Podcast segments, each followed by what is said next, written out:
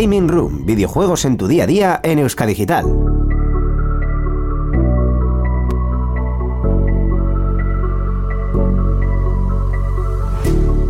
Muy buenas gamers, encended vuestras consolas, ordenadores y todo tipo de dispositivos porque una vez más hemos vuelto, así que todos a jugar.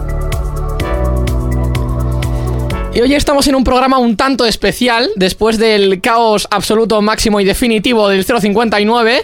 Eh, hoy hemos vuelto con colaboradores habituales, ¿sí, verdad, Íñigo Sendino?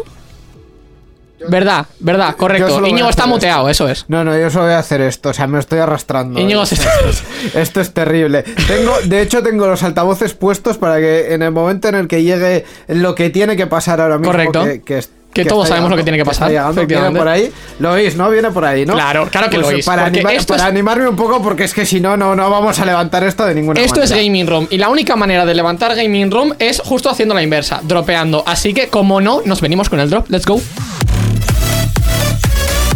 Por Dios, ¿cómo?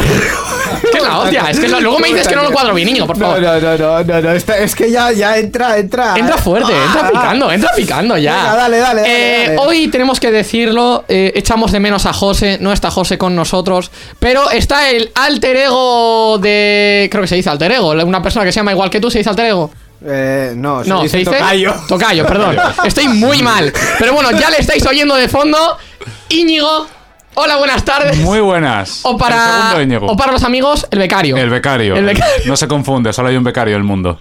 Solo quedo yo. Solo, Han exterminado el solo que resto. Íñigo, ¿quere- ¿queréis un becario? Tenéis que contratarle a él. 150.000 al año, no hay menos. Eh, en fin, este es el programa número 60. He dicho que el anterior fue el 59, tan complicado no es contar. Eh, este, es, este es el número 60. Así que, eh, gracias por acompañarnos en toda esta trayectoria. Vamos a hacer un breve, porque tampoco es específicamente. especi- especi- no sé ni lo que digo ya. Puedes, repite. No es especialmente eh, especial tampoco, pero el 100 sí que lo será. Todavía nos queda un ratito para ello. Así que no le vamos a dar más vueltas. Vamos ya con el contenido que tenemos un poco. Ya, ya, ya. Ya, ya de ya, de ya. Así que, como no, Borja, dale. Borja, dale otra vez. Venga. Hoy en Gaming Room. Comentaremos las últimas noticias del mundo gaming, incluyendo Discord para PlayStation 5, si habéis oído bien, el proyecto René y un pez que ha compartido los datos bancarios en un stream de Pokémon de Nintendo Switch. También hablaremos sobre la Eurocámara y su propuesta sobre la creación de un premio al videojuego anual, además de la cancelación de Apex Legends Mobile por parte de Electronic Arts. Y por último entrevistaremos a José Luis, esto ya lo he dicho en algún momento, de Nocho Gate Team, Uy. que nos hablará de Aurora's Journey and the Pitiful Lucky. ¿Qué es esto? El programa 33, vámonos. Contacta con nosotros por email en la dirección gamingroom.euskadigital.eus, en nuestra página web gamingroom.euskadigital.eus y mediante Twitter escribiendo al usuario gamingroom barra baja ed. También nos puedes escuchar en iVoox, Spotify, Apple Podcast y Google Podcast.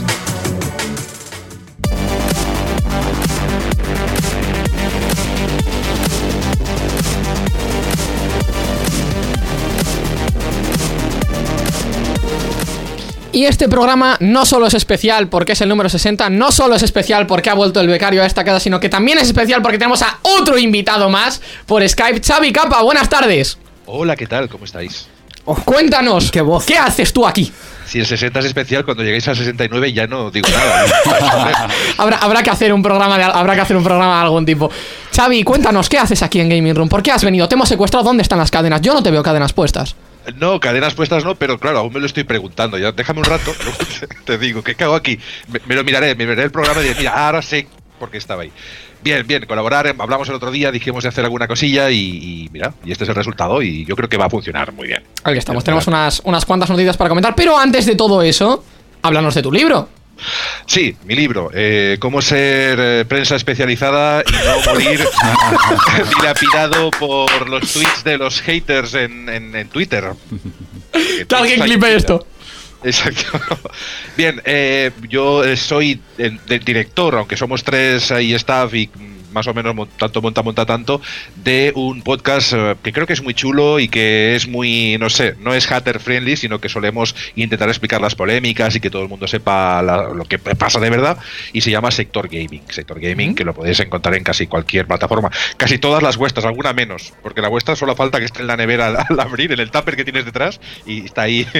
Has, has hecho los deberes, ¿eh? has buscado dónde estamos, has hecho los deberes. Exacto, exacto. Y bueno, en fin, que hacemos un programita también de, de gaming y la verdad es que poco a poco llevamos dos años, eh, lo que pasa que yo llevo como 10 haciendo podcasting, he hecho radio, he estado en diferentes portales web.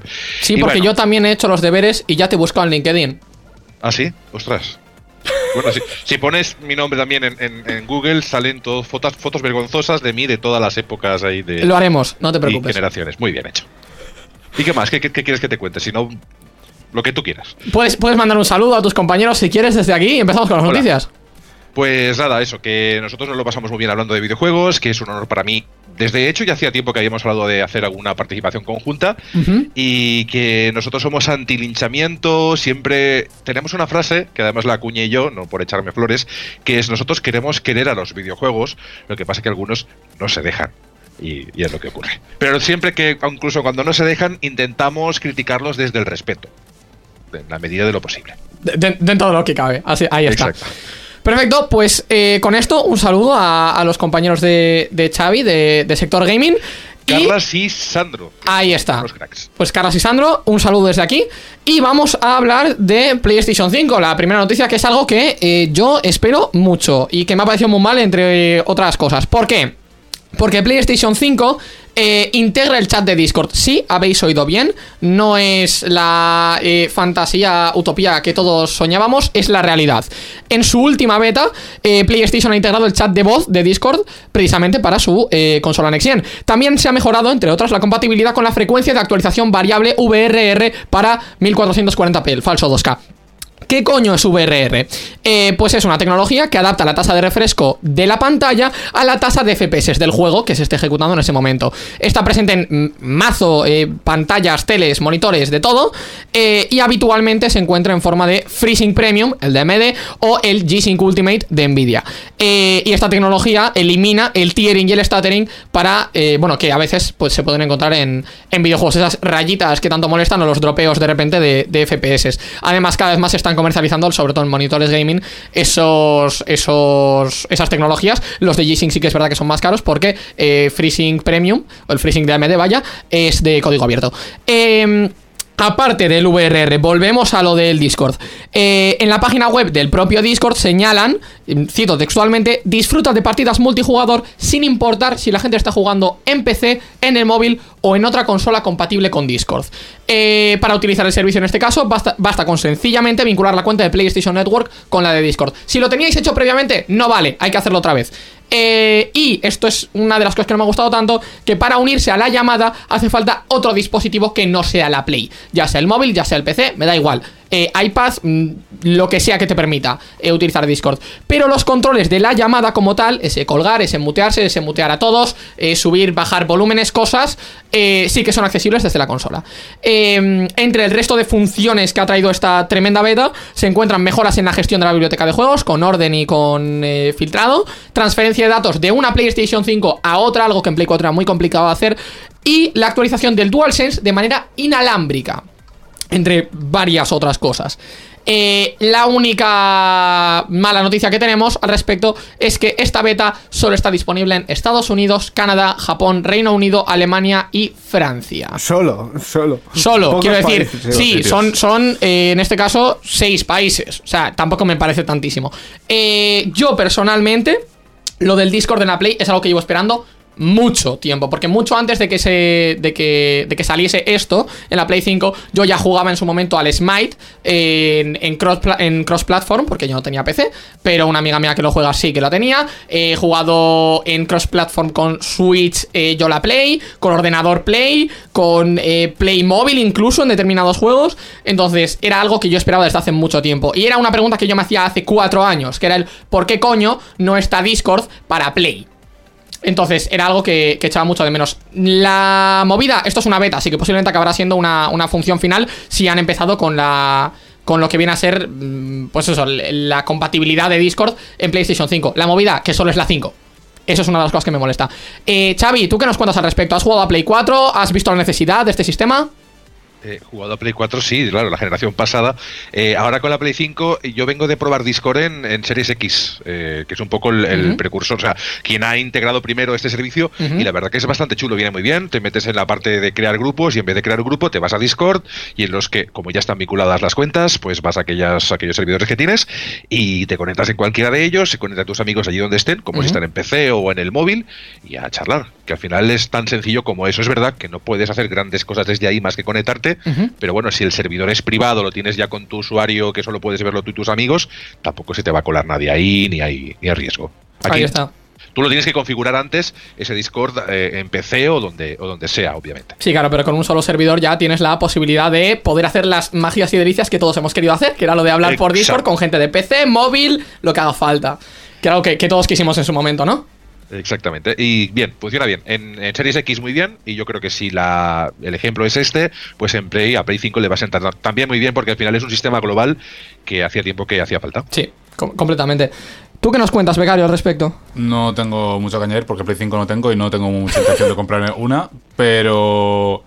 eh, ¿Tuviste Play 4? eh, sí, no, tengo Play 4. sí. Tienes Play 4. Pues estoy, estoy jugando ¿Viste la necesidad de, de este sistema? ¿No lo has visto nunca? Realmente no. Realmente, ¿No? Claro, porque cuando. Claro, yo tengo una. Claro, la cosa es que yo o juego la Play en, en la sala o juego en, en, en mi habitación con el, el remoto. Claro. Entonces aquí ya tengo Discord. Claro. Y de todas formas tampoco suelo. Pero tienes jugar- necesidad de dobles cascos o cascos con altavoces o algo para poder escuchar. O sea, es que quiero decir, Sí, es que esa sí, misma tesitura verdad ya me la he vez- puesto yo. Sí, es verdad que alguna vez he tenido que hacer alguna fantasía rara para tener aquí al lado del ordenador Claro. o el móvil para, para el tema del Discord, pero... Yo tenía un amigo que jugaba, y esto es la cosa más terrorista que he encontrado jamás, jugaba con auriculares y cascos. Claro, o sea, Entonces te, poni- te pones los auriculares en la oreja y luego pones cascos por encima. Entonces técnicamente escuchas ambos, pero eso es romper tus oídos. Sí. O sea, es romperlos de una manera muy vasta. Yo me acuerdo hace tiempo, además, cuando vimos eh, la inminente, que nunca pasó, pero la inminente salida de LOL para Play, que yo decía, coño, Sí, ese cross-platform va a necesitar alguna manera de hablar con gente de PC y la única manera que yo vaya a ver era la Discord. Y yo decía, ¿por qué no puedo poner el Discord en la Play? Por favor. Pues ahora, aparentemente, ya se puede. Y, a- y aparentemente. O se podrá, vaya. se- bueno, se podrá. Se eh, podrá. seguro- como dices tú, seguramente. Eh, y por otro lado, bueno, desde que salió la Play 5 ya se decía. Bueno, se ha visto que había escasez de las puñeteras Play 5, que está constantemente. que no nos quedan, no nos quedan. Que no hay He Play visto 5. hace poco que aparentemente están recuperando ya el ritmo, que ya está. Dice Borja que, ah, pero alguien tiene una Play 5, sí. Ah, exactamente. Ahora aparentemente sí. Ahora- Lo sacarán a la vez. A la vez que comiencen a restoquear las, las Play 5. Yo de eso, de momento no tengo ningún interés para comprarlo porque ahora estoy jugando al, al God of War Ragnarok y luego tiene pinta que me va a pillar el, el DLC del Horizon. Así que ya tengo ocupado varios meses porque Ya, juego tienes unos pero- cuantos. Sí, pero bueno. Igual algún día llega. O igual espera la Play 6 directamente y ya pa. Tiempo al tiempo, gente. Xavi, ¿tú decías? Lo que yo la tengo, o sea, que existe, que no son los padres. Yo he visto, eso sí que he visto últimamente, eh, que antes sí que es verdad que te decía todas las tiendas a las que ibas a comprar, a las que ibas a reservar a todo, era, aquí no tenemos Play 5 solas, vienen en paquetes, cuando haya Sí. paquetes os llamamos, si os gusta bien, si no, no. 700 euros con códigos 700, ahí está, 700 euros y su puta madre, pero, pero bueno. Eh, Borja dice que, que igual no hay stock, pero que si hubiera tampoco la habría comprado. Ahora yo sí que es verdad que las estoy viendo y estoy viendo a precio original, ¿vale? A 550 con la subida de los 50 pavos. A precio original sí que las estoy viendo solas, de que se venden solas. Ya no, no hay siempre eh. tanto de stock, El pero... tributo os había traído varias Play 5, pero veo que no os interesa, así que me las vuelvo a guardar. Y amigos, ¿eh? Bueno. No, pero, no, pero sí que es verdad que, que ahora sí que, es- sí que están arreglando un poco más el stock. Pero también me dio bastante pena porque no sé si serían bulos o no, pero vi hace poco que PlayStation se estaba planteando no sacar una Play 5 Pro, sino sacar una Play 6. Digo, no has vendido todavía. Todas las Play 5 que tienes que vender, ¿vas a sacar una Next Gen ahora? ¿En serio? Pero si ha de sacar la VR2 a 600, bueno, más cara que la consola. 600 que- pavos. 600 pavos. Lo vamos a 600 comentar después, pero sí, 600 pavos. Buah. 600 a ver, pavos. yo me esperaría a las MetaQuest, eh, yo me acuerdo de Oculus Quest, que era como se llamaban antes, me cuesta aún decir MetaQuest, eh, las tres que salen Va- ya va- van a este seguir año. siendo óculos para los amigos. Te lo, te lo voy, Sí, te lo voy Oculus- diciendo. llorando con la lagrimita y Oculus. Pero las Oculus Quest 2 o las Meta Quest 2 que se llaman eh, ahora son una consola standalone maravillosa. Es decir, Sí, que sí, sí. estas van a mejorar todo y además lo bueno es que no tienes un cable que te tenga Ahí está, a ningún ahí sitio. está. ¿Que van a ser muy chulas VR2? Sí. Pero 600 euros por un. No sé, Sí. es que. Y además cuando las, las Oculus Quest 2 creo que están ahora mismo por 350 o algo así, que ya de base me parece caro, pero aún así, creo que son cosas de 350 pavos.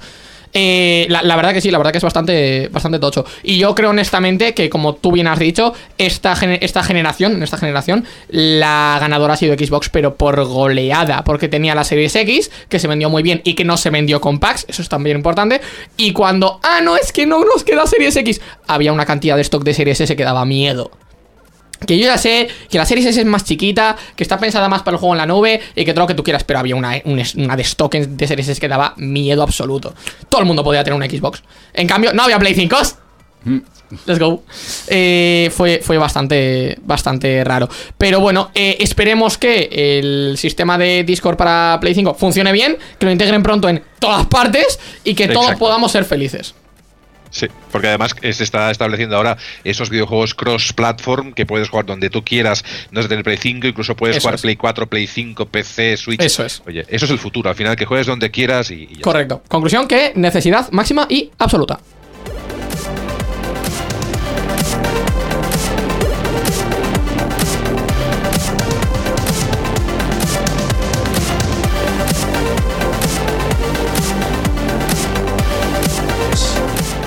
Vale, Electronic Arts cancela Apex Legends Mobile o Mobile, no sé cómo se pronuncia. Electronic Arts dejará de dar soporte a Apex, Apex Legends. Cago en la mar. Apex Legends Mobile, que fue lanzado a mediados de mayo de 2022. O sea, mira y- lo que ha durado, ¿eh? Mira lo que ha durado. Pues vamos a ver, va- ahora voy a, iba a decirlo, pero en un, un año, un año va a durar. Eh, los servidores del juego, eso, el 1 de mayo chapan, definitivamente. Eh, que aparentemente lo que, lo que vendría diciendo Electronic Arts fue, es que no el videojuego no está alcanzando el listón de calidad, cantidad y cadencia necesario. Vamos, que no le están haciendo ni puto caso. yo creo. O eso, o eso, o que no hay, bueno, no hay resultados por ninguna parte. Que no están pillando pasta, que si Básicamente. estáis ganando dinero, el resto. Ahí está, ahí "No, está. Es que no tiene los estándares, sí, pero calla que estamos ganando dinero. Bueno, Pues pues, es Electronic Arts, es, es lo, eh, no, no te que creas que llegue Ubisoft ha hecho lo mismo hace cosa de una semana. Pues mira. Eh, por otro lado, también cancela, eh, también Electronic Arts, por supuesto, Battlefield Mobile, que no ha salido, no ha llegado a salir. Eh, hubo una beta ya por noviembre de, de 2022 y no va a llegar a salir. Y bueno, en declaraciones por parte de Electronic Arts se asegura que han decidido pivotar con, eh, por- perdón, con el fin de cumplir mejor con su visión de la franquicia. Que me parece un poco hablar sin decir nada, pero bueno. Es que, es que lo es, es que eso es lo bonito, es que lo es. y pues ya y en la misma noticia tenemos la tercera cerrada ya, que es eh, cerrará el Industrial Toys, un- el estudio, que tan solo duró cinco años después de que lo comprara eh, En, Electronic en Arts. 2018, efectivamente. Efectivamente. Y se trata del estudio encargado del desarrollo de Battlefield para dispositivos móviles que fue fundado por Alex Seropian. Seropian, yo soy muy malo para los nombres, me voy a pronunciar todo mal. Antiguo eh, CEO de Bungie. Conclusión, que se acaban de marcar un tijeretazo más todo. gordo de, de Dios. O sea, Apex Legends Mobile. Mira, hablábamos hace, hace escasos momentos, eh, capa, de que, mm, de que está muy bien poder jugar a todos los juegos en todos los dispositivos. Apex Legends Mobile, ya no. ya no se puede. a ver, Ya no. a ver, desde Battlefield 1 yo creo que el resto ya no existe. O sea, ¿han sacado algo después del 1? Yo creo que no hay nada. No, no, el no. 5S era una broma, era un logo ahí, un, GIF. O sea, quiero decir, tú, tú sabes que un juego no ha tenido el, el boom que se esperaba que tuviese en el momento en el que tú ves que una semana, una, ¿eh? Después de su lanzamiento, lo encuentras a un 50 o un 60% de rebaja. Sí, o sea, yo he encontrado juegos triple A Madre mía. Que han salido y a los 5 días había una rebaja a 35 pavos, que es la mitad. Gotham Knights, por ejemplo, que ha sido uno de los bluff. Hay que hacer, tenéis que hacer un especial bluff. Y uno es Gotham Knights, O sea, impresionante. Protocol y otras eh, bluferadas de, de esta generación. Eh, esto está ocurriendo porque, a ver, lo del COVID ya llegó un momento que no lo tapa todo. O sea, llegó un momento en que salen juegos malos, aunque sean AAA. Y si se, se tiene que decir, se dice, sabe mal, porque a mí me encantaría que todo fuese una maravilla y, y disfrutásemos de grandísimos juegos cada semana, pero por desgracia, pues no, no se consiguen grandes juegos. El que ha sido muy bueno, pues este Dead Space, que ha salido muy bueno. Esto es como cuando compras el jamón y lo pruebas, pues ha, salido bueno, pero porque realmente la base era maravillosa, se ha actualizado a los tiempos actuales y, y es un magnífico remake. Ah, También la gente se flipa y dice, ahora es el mejor remake de la historia, claro. Y Resident Evil es una patata, pues eh, el 2 Ya. me refiero. No, a ver, es muy bueno, ¿eh? y, y cada uno, pues en lo suyo, pues es una maravilla. En fin, es una, para mí es triste que esto ocurra, que se cancelen cosas, pero es que desde Battlefield 1 eh, van dando bandazos con la IP, tengo Hmm. la sensación. A mí también, eh, en, en parte me parece bien que ocurra esto, porque realmente gracias a que los AAA están cada vez dejando más que desear, por lo general, eh, eh, les está permitiendo a los indies, sobre todo, a los videojuegos independientes salir un poco más a flote y que la gente descubra más la industria de los indies. También es verdad que ahora mismo la línea de indie es muy difusa, por desgracia es muy muy difusa. Pero están saliendo juegos como el Metal Gear Singer, el Cult of the Lamb, el Stray, están saliendo juegazos que realmente son de estudios que no los conoce nadie o que son poco conocidos o que es incluso su primer lanzamiento, están saliendo unos juegos que son absurdos. Y la gente se está dando cuenta de que, spoiler, Ubisoft Montreal con 10.000 empleados, con 5.000, con 8.000 empleados, está sacando un juego que está lleno de bugs y esta gente con Metal Gear Singer o con tal, con un estudio de 50, de 80, de 100 personas, de repente está sacando verdaderas obras de arte. Entonces Sí, eso te- para mí también es algo muy positivo. Tienes ahí, por ejemplo, del estilo Battlefield, el Hell Let Loose, que no sé si lo conocéis, que salió incluso para PSN. Ah, sí, eh, sí, es, es un juego de la Segunda Guerra Mundial, Ujú. de 50 contra 50, con un mapa inmenso, inmenso, que debe estar a 20, 30 euros por ahí el juego, y incluso ha salido gratis en algunos servicios, y es una pasada. Y, es, y, y sí que tiene carencias, porque es un equipo pequeñito, porque es un indie, pero al final vino Team 17, el de Worms, y dijo, Ujú. oye, 40 millones de euros, compramos la franquicia para, para que asegurar de que esta IP tenga secuelas, tenga expansiones, porque es una maravilla. En, en un sector como el shooter bélico, eh, donde estaba todo ocupado por los AAA, llega un indie y se come gran parte del pastel. Correcto, Pues, efectivamente. ah, Yo ya lo siento por repetirme, pero es que mm, con Metal Hellsinger yo lo pasé muy bien. Eh, era The Outsiders el estudio. Sí que es verdad que con el con la distribuidora eh, algo más conocido sí que eran, entonces ya pudieron hacer algo más. Pero como tal el estudio era, si no es su primer juego, creo que es el segundo. De hecho, creo que la página web de Outsiders no está terminada. O sea, ese es el calibre.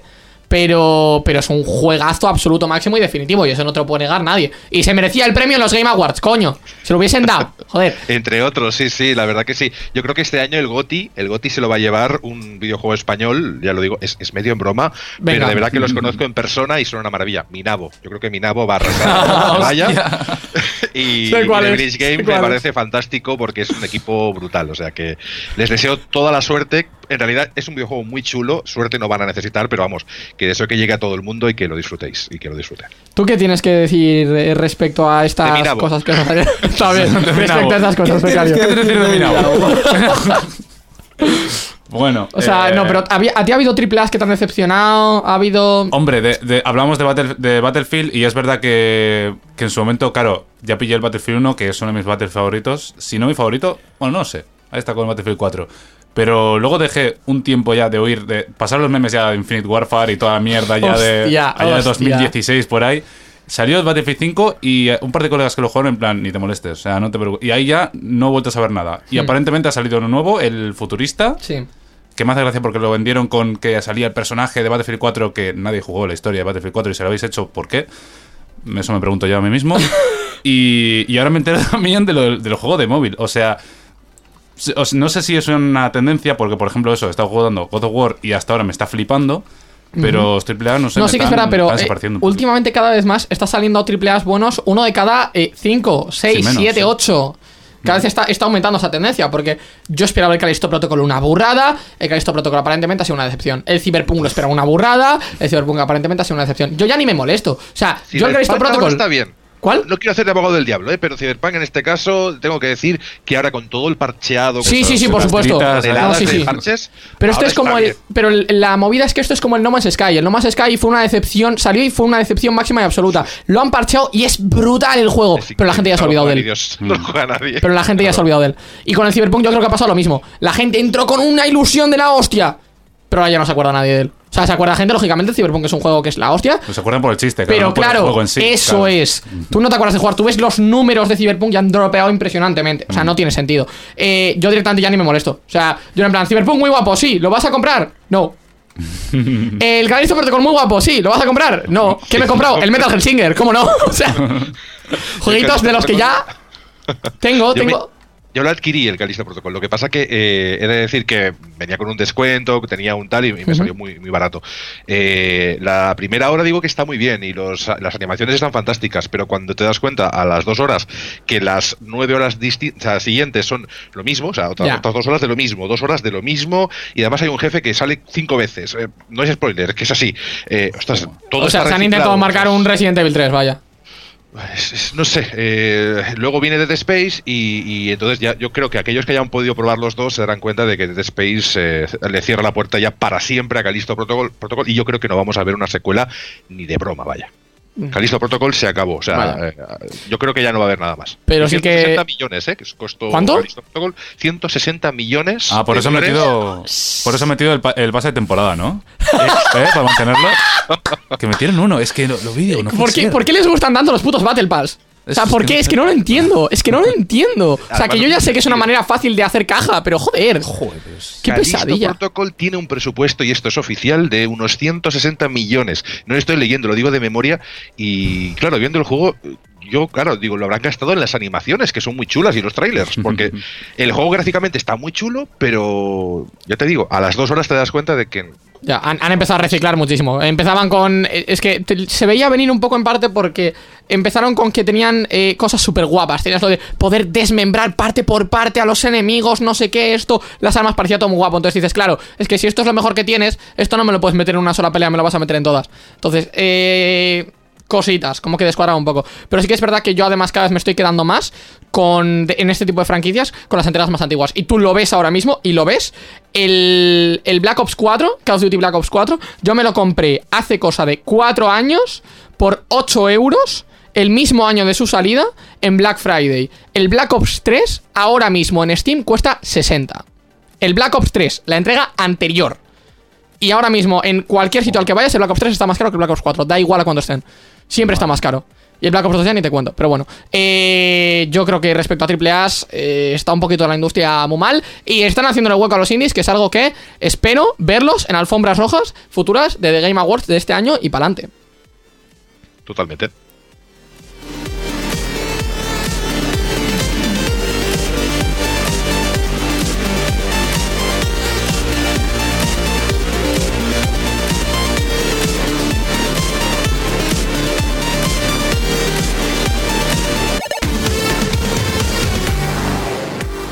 Voy a leer porque esto es muy surrealista si os lo digo tal cual. Eh, un pez comparte el número de la tarjeta bancaria de su dueño mientras juega a Pokémon en Nintendo Switch. El youtuber en cuestión eh, se llama Mutekimaru y diseñó una, una interfaz de usuario para su pez que vais a estar viendo ahora en pantalla, ahora en breves, para que pudiese jugar a Pokémon Púrpura desde su pecera en Nintendo Switch. Tenía una especie de... A ver cómo, cómo os lo explico. Eh, tenía una cámara desde arriba puesta, lo estaréis viendo en el vídeo, y eh, lo que tenía era debajo de la pecera había una especie de comandos. Entonces son los botones de, de Nintendo Switch. Ojo, ojo, Eh, porque este es el momento. Entonces, en este es el momento en el que de repente el- se rompe El juego peta. el juego peta y le saca a la inicial. Y entonces, claro, los peces, que es, es un pez, pero bueno, son varios. eh, los peces en cuestión se ponen a hacer de todo, pues eh, nadando por su pecera tranquilamente. Y la, la gracia está en que os voy a seguir contando, porque eh, había hecho esto varias veces el youtuber, pero en esta ocasión la interfaz falló y salió del juego, llegando a la página de inicio, como habéis visto. Desde aquí el pez llegó a la tienda de Nintendo, donde compró puntos, entre otras cosas. Ahora Además. mismo, ahora mismo está cambiando el nombre. Ahí está, del- eso de la Switch, por ejemplo. Eh, además lo de ello- siguiente que vamos a ver es que ahora va a empezar a hacer compras. Eso es. Entonces, eh, el youtuber ya había hecho esto varias veces y, y salió. El pez descargó la aplicación que permite jugar a títulos de Nintendo 64, compró un nuevo avatar. Ahí está en la Nintendo Shop. Ahí está, cambió el nombre de usuario y solicitó un correo de confirmación de PayPal. Un puto pez. un puto pez. Y ahí estabais viendo el, el chat de Twitch de la gente diciéndole qué cojones está pasando, no entiendo nada. Ahí está el pez cuando dice, ey, ey, quiero ir para arriba, no. Eh, a mí me gusta mucho cómo, cómo tiene hecha la interfaz, porque realmente tiene ahí varios botones puestos para que sea completamente aleatorio. Bueno, completamente aleatorio. Esto es una matriz, pero. Esto es una matriz. Estoy ya con matemáticas muy Sí, mal. has ¿eh? vuelto ya No, sí, sí, yo, ¿eh? yo estoy dando cálculo ahora. Estoy muy mal. Eh, pero sí, es, es, es absolutamente absurdo. Lo peor de todo es que posiblemente el pibe en cuestión estaría o estudiando o trabajando o no sé haciendo qué. Y habría dejado los PES en su casa sin tener en cuenta que esto podría pasar y sin poner un acceso remoto de ningún tipo. Muy posiblemente. Ahí, ahí estáis viendo cómo, cómo compra cosas y, y demás. Eh, aparentemente, Muteki Malo ha contactado con Nintendo para solicitar el reembolso del dinero gastado por su mascota. Claro, ahora explicaré tú. Imagínate, si tiene la grabación y está mal, tú explícale ahora a Nintendo que tu pez ha comprado eh, no sé qué cosa. Porque si le dices que tu gato se ha subido al teclado, pues todavía te lo podrían llegar a comprar. Pero que tu pez ha comprado no sé qué cosa en Nintendo. Hombre, también te digo que esto eh, ha sido un deporte casi de riesgo porque si haces esto, no lo hagas con una Switch, de verdad, hazlo con un emulador y que la aplicación solo tenga permisos para el emulador. Ya. Eh, eh, quiero decir, esto es Pero es que quiero decir, ¿qué, qué probabilidades hay de que se rompa el Pokémon Púrpura? ¿Qué probabilidades hay de que rompas cualquier juego? Pues alguna, siempre hay alguna. Bas- bastante low. Eh, Xavi, ¿qué, tienes tú que decirnos? La broma fácil hubiese sido que dejaras el móvil a- al pez y se te metiera en el POF, en el Plenty of Fish, y te ahí a ligar y a tirar eh, fotos de partes del cuerpo del dueño o algo así, o la colita del pez. me. Esto, esto, es, esto es muy absurdo. Con, con el tracking que tiene, es que es, es- es muy, es muy estúpido. Ahí estáis viendo en, en pantalla cómo literalmente hace la compra con, con la visa. O sea, es, es muy absurdo. Es muy, muy absurdo. Me Eh, encanta. Yo no le becario, el dinero. Yo- yo, yo tampoco, yo tampoco. El pez que se lo quede, di que si ha comprado un avatar, ¿por qué le vas a Eso negar le su pertenece avatar? a él, claro. Porque, y ahí está, ahí está la confirmación de la compra. Eh, ¿por, qué, por, qué, por qué le vas a quitar su avatar al pez? ¿Por Claro. qué? Pobre pez. Lo, lo ha comprado él con todas las ganas. Yo creo que estarían hablando entre ellos ahí. Vale, arriba, arriba. Me, me gusta, ¿no? Me, me Habría gusta. uno me- intentando invertir en bolsa ahí solamente. ¿Se puede con la Switch? no, tiene, tiene visión de futuro, míralos. Enviando Comprado. mensajes de sacarnos de aquí, rápido, el dueño. Brutal. brutal. Socorro, ahí. Br- Brutal, absolutamente magnífico. Íñigo, ¿qué tienes tú que decir al respecto? Yo nada, yo nada más. Nada más de lo que he dicho, nada más. La Ponemos- en sí misma ya es un comentario. Ponemos o sea, a un pez a, a invertir en bolsas. Que nos haga el programa. Sí, sí. sería, sería impresionante. Yo, yo no entiendo. O sea, me- a mí personalmente me encanta. Me recuerda un poco a, a un vídeo de, de Michael Reeves, que no sé si sabéis quién, quién es, es un youtuber que hace cosas de informática y robots estúpidos y tal. Mm. Una, una rumba que chilla cuando pega a objetos. El, el robot para operar que tenía un cuchillo. El robot para operar que tenía un cuchillo, eh, un- una máquina para quitarle los tomates a la ensalada porque sencillamente no puedes tú quitarlos a mano y literalmente tiene un gancho que va a turbo presión. Es impresionante, me encanta ese tío. Pues eh, Michael Reeves hace tiempo hizo literalmente, eh, puso una pecera, puso a su pez en una pecera y lo que hizo fue dividirla en dos partes. Entonces, si el pez se pasaba más en un lado que en el otro, invertía en una bolsa o en otra y salían dos bolsas aleatorias, cada creo que eran 10 segundos o 30 Joder, segundos. Y lo mejor de todo es que ese puto pez tenía un rendimiento como 300 veces superior a Wall Street eh, Wall Street Beats, que son los es una mm, es un subreddit en el que la gente dice, "Buah, invertid en esto que no lo conoce nadie, no sé qué, vamos a conseguir mazo pasta." Pues eh, literalmente funciona como un 3%, un 300% mejor. o sea, el, el puto pez de mierda consiguió mil pavos en una semana. Joder. ¡Un pez!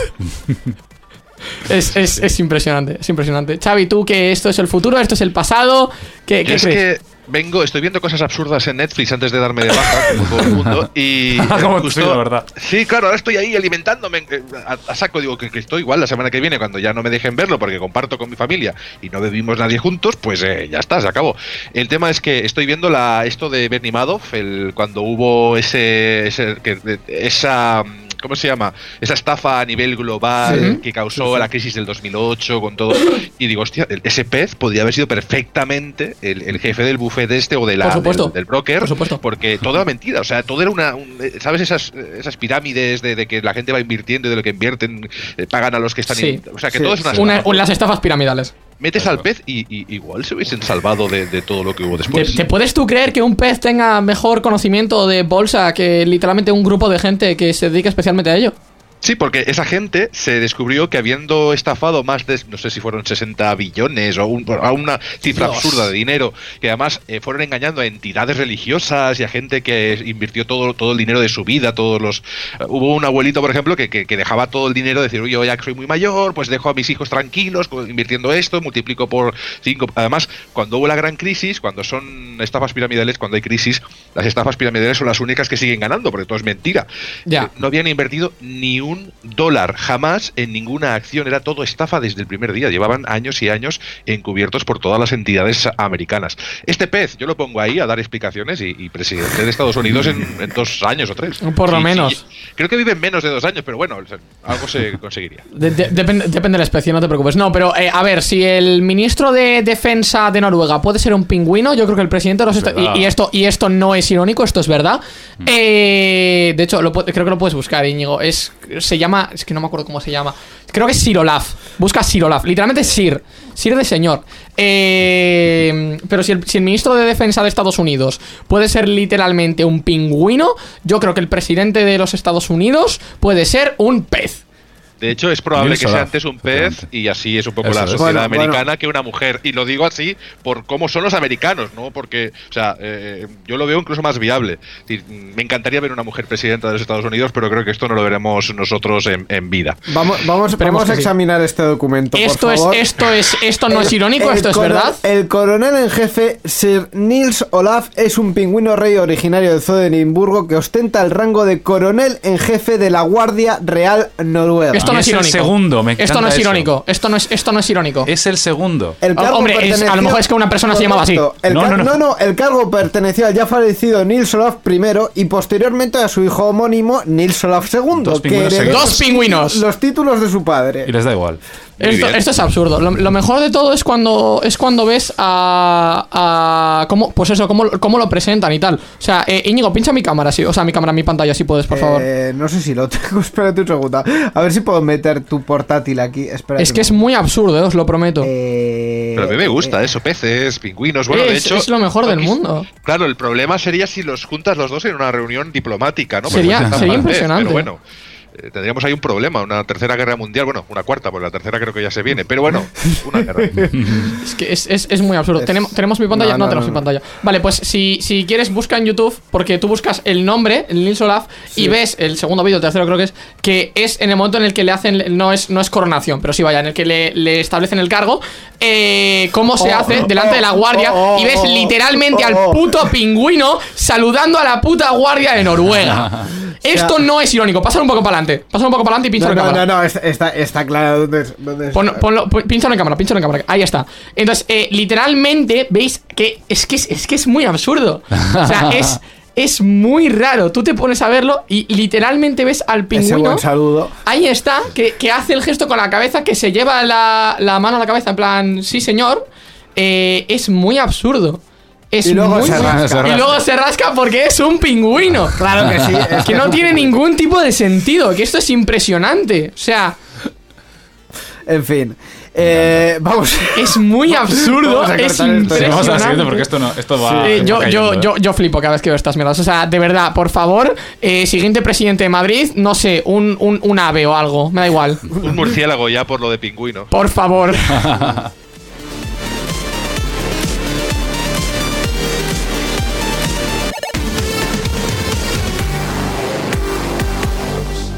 Vale, volvemos con Electronic Arts. Ya no más cancelaciones. Ahora, justo lo contrario. Proyecto, eh, corregir- me vais a corregir siete veces. ¿René o René? Yo creo que En René. principio René, en principio René. Pero bueno, que ahora se creen Razer, así que en fin. Tú di René, ya toma por. René, pues dale.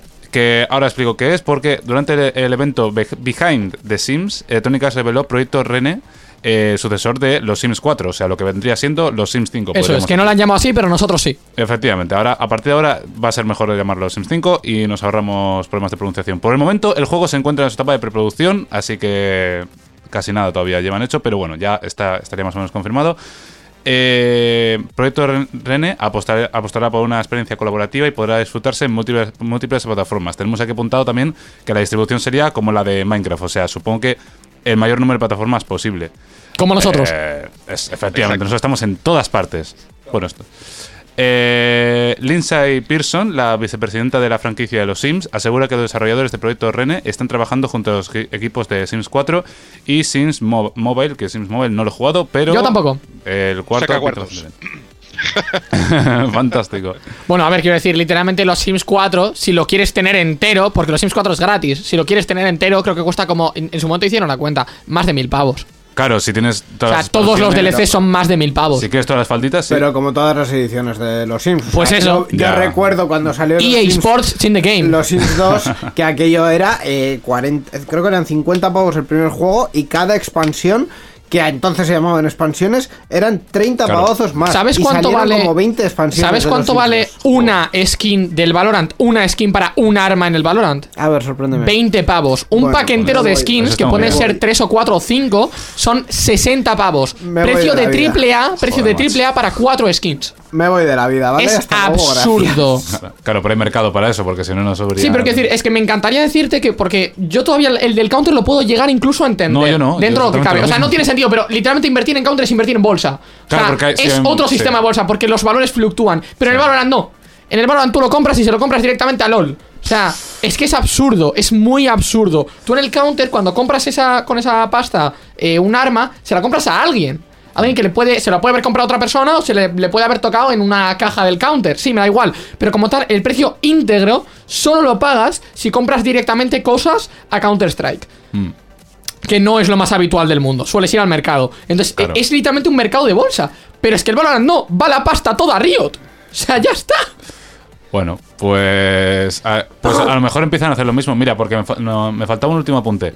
Y es que René significa renovación o renacimiento, palabras que representarían el compromiso por renovar los Sims. O sea que igual lo empezamos a ver Tengo miedo. más dinero todavía. Tengo mucho miedo eh, por lo que pueda significar renovación o renacimiento para EA Sports. ¿Por ¿Más qué? dinero? ¿Por qué? Porque eso puede significar perfectamente, teniendo en cuenta lo que llevamos viendo con Square Enix y con todas las empresas del calibre hace poco, puede significar muy rápidamente NFTs y blockchain. Y no me apetece. Uf. Honestamente, me apetece cero. Xavi, opiniones. Personalmente, si han de renovar los Sims lo mismo que lo han renovado en los últimos 20 años, pues soy optimista. Soy bastante optimista. Con, o sea, bien, estupendo. Y yo una vez que leí, que no sé si era fake, o sea, la, la fuente era fiable, que decía, no, con el nuevo Sims, no sé si era el 3 o, o el 4 o el que sea, y decía, no, no, el nuevo Sims, no, no, no sacaremos DLCs, vamos a sacar un juego ya completo que... Era todo mentira. EA. Siempre es mentira. EA un Sí, juego sí. completo. un juego completo o menos DLCs o que va a ser otra cosa. No, no, o sea, llega a ser, es- yo creo que a ver, va mejorando con los años y con las generaciones como casi todo, pero yo creo que llevamos comprando el mismo juego, los que bueno, yo no lo he comprado, pero bueno, los que sean ahí superfans FIFA. y, y es sí, FIFA también. O sea, pero es que eh, está, está ocurriendo con muchas franquicias de este tipo. Entonces el, pro- el proyecto René, mm, esto es como el Cimpiritione este, que se inventaron la palabra para venderte lo mismo de siempre, ¿no? Y aquí yo creo que como no se le ocurre mucho, o, o se, o creen directamente un juego de estos de IA que no tienes que hacer nada, porque ahora se ha puesto muy de moda estos simuladores de colonias que son buenísimos, pero en realidad si tú Los juegos Idle, los Idle. Tycoon. Idle o de IA que tú pones cuatro casetas y los muñecos van haciendo su vida, eh, está bien, pero ostras, a mí me gusta un poco más interactuar, sino para. O sea, Correcto, sí. no, sí, o sea, eh, todo esto empieza a fallar en el momento en el que tú, que ya sé que los Sims directamente es así, pero todo esto empieza a fallar en el momento en el que tú recortas, y esto ha pasado, recortas contenido del juego principal para venderlo como DLC, que eso es lo que hizo, spoiler, Activision Blizzard con Call of Duty. Y ahí fue cuando empezó el declive de Call of Duty. Y por eso ahora casi todo el mundo se ha olvidado del Call of Duty. Eh, porque hacía juegos muy buenos, pero vinieron y dijeron, ¡ah!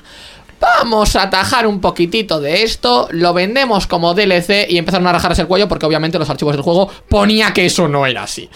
Eh, ¿Por qué estamos tan obsesionados con conseguir pasta y no con hacer buenos juegos? Bueno, porque así se mueve la industria ahora, por desgracia.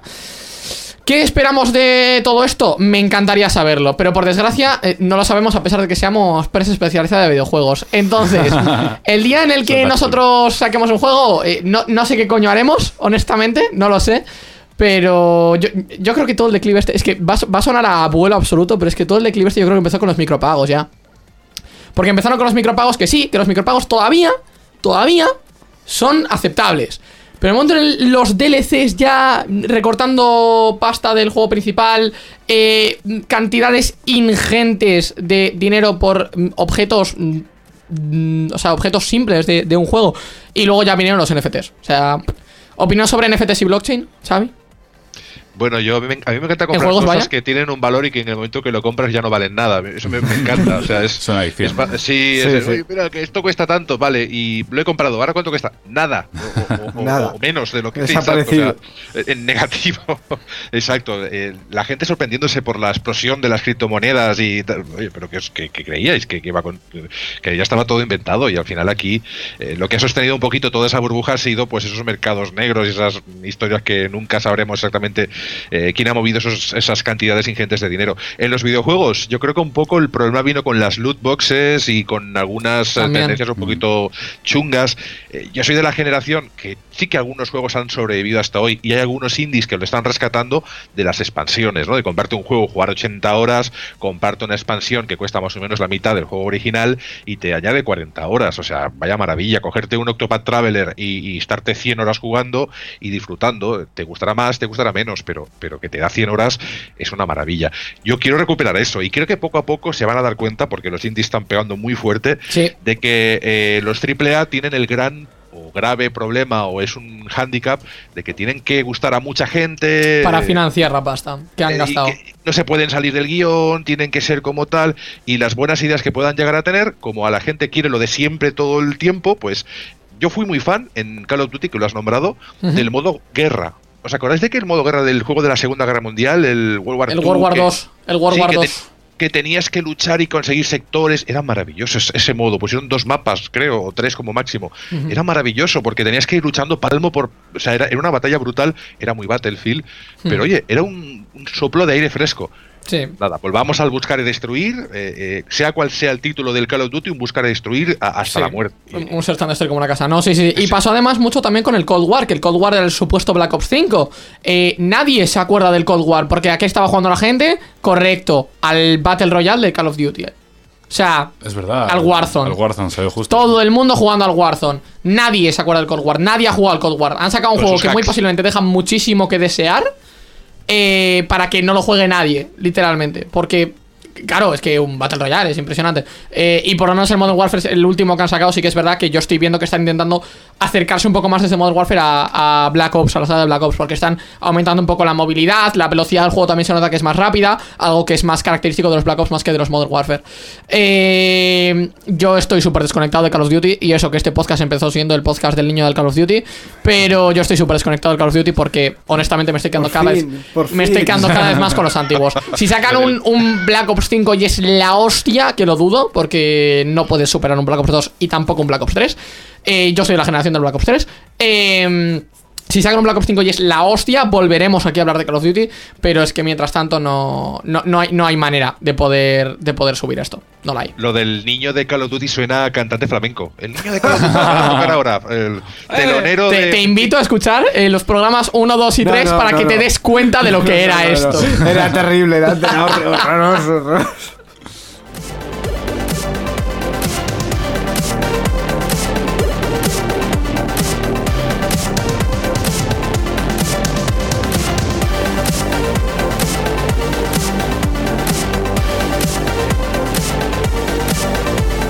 Bueno, vamos con más cuestiones eh, que O básicamente... vaya, cosas legales, cosas de Íñigo. No, no, cosas legales. No, no, no, no, no son cos- cosas legales. Al revés, el tema va eh, de propuestas y va del Parlamento Europeo. Lo que pasa es que como... Aquí no tenemos la, la sintonía de Ser Íñigo, lo siento. Bueno, te lo, te puedo poner, pero como, como siempre te voy a enmendar un poco la plana. El titular dice que eh, el Parlamento Europeo propone un premio al videojuego anual, pero esto realmente... Tiene muchos matices. Aparte de que tiene muchos matices, esto ha sido el segundo, la segunda noticia que han sacado sobre lo mismo en una agencia de noticias en concreto, porque la primera pasó absolutamente desapercibida. La, la noticia realmente es que el Parlamento Europeo ha reclamado mejorar la protección de los usuarios de videojuegos para que haya mecanismos para evitar la adicción y otras prácticas manipuladoras. Que eso también lo tenemos aquí puesto, ¿cómo, sí. ¿Cómo se une esto con lo que yo acabo de contar? Pues que el Parlamento Europeo ha, cre- ha realizado un informe en una de las múltiples comisiones que tiene el Parlamento Europeo y han aprobado por 500 No os preocupéis si no entendéis nada de las palabrejas que suelta Íñigo. a favor, no, es muy fácil. A ver, comisión, informe, votar, ¿no? Pues ya está. Lo de votar es como un videojuego, ¿no? Tienes ahí como unos botoncitos y tienes tienes que dar. pa, pa, pa, Claro, pa, pa, pa, claro, y- efectivamente, o sea, esto es muy sencillo. Entonces, eh, eh, dentro del informe hay muchas cuestiones y muchas propuestas, entre ellas pues eh, se demanda reglas armonizadas en la Unión Europea para mm, eh, que haya más información eh, sobre los videojuegos que consumen los menores, eh, sobre todo sobre el tiempo jugado, sobre el dinero emplea- empleado. También se reclama más transparencia sobre los contenidos y las políticas de compra de los productos, es decir, lo que decíamos hace un El momento. PEGI, bla, bla, bla. A- aparte del PEGI, el que una persona cuando compre un juego sepa si se va a encontrar un juego entero, se va a encontrar un juego a medias que luego va a tener que completar con, con dinero. ¿no? Activision Blizzard, vais escribiendo en la cajita, ¿eh? Por ejemplo.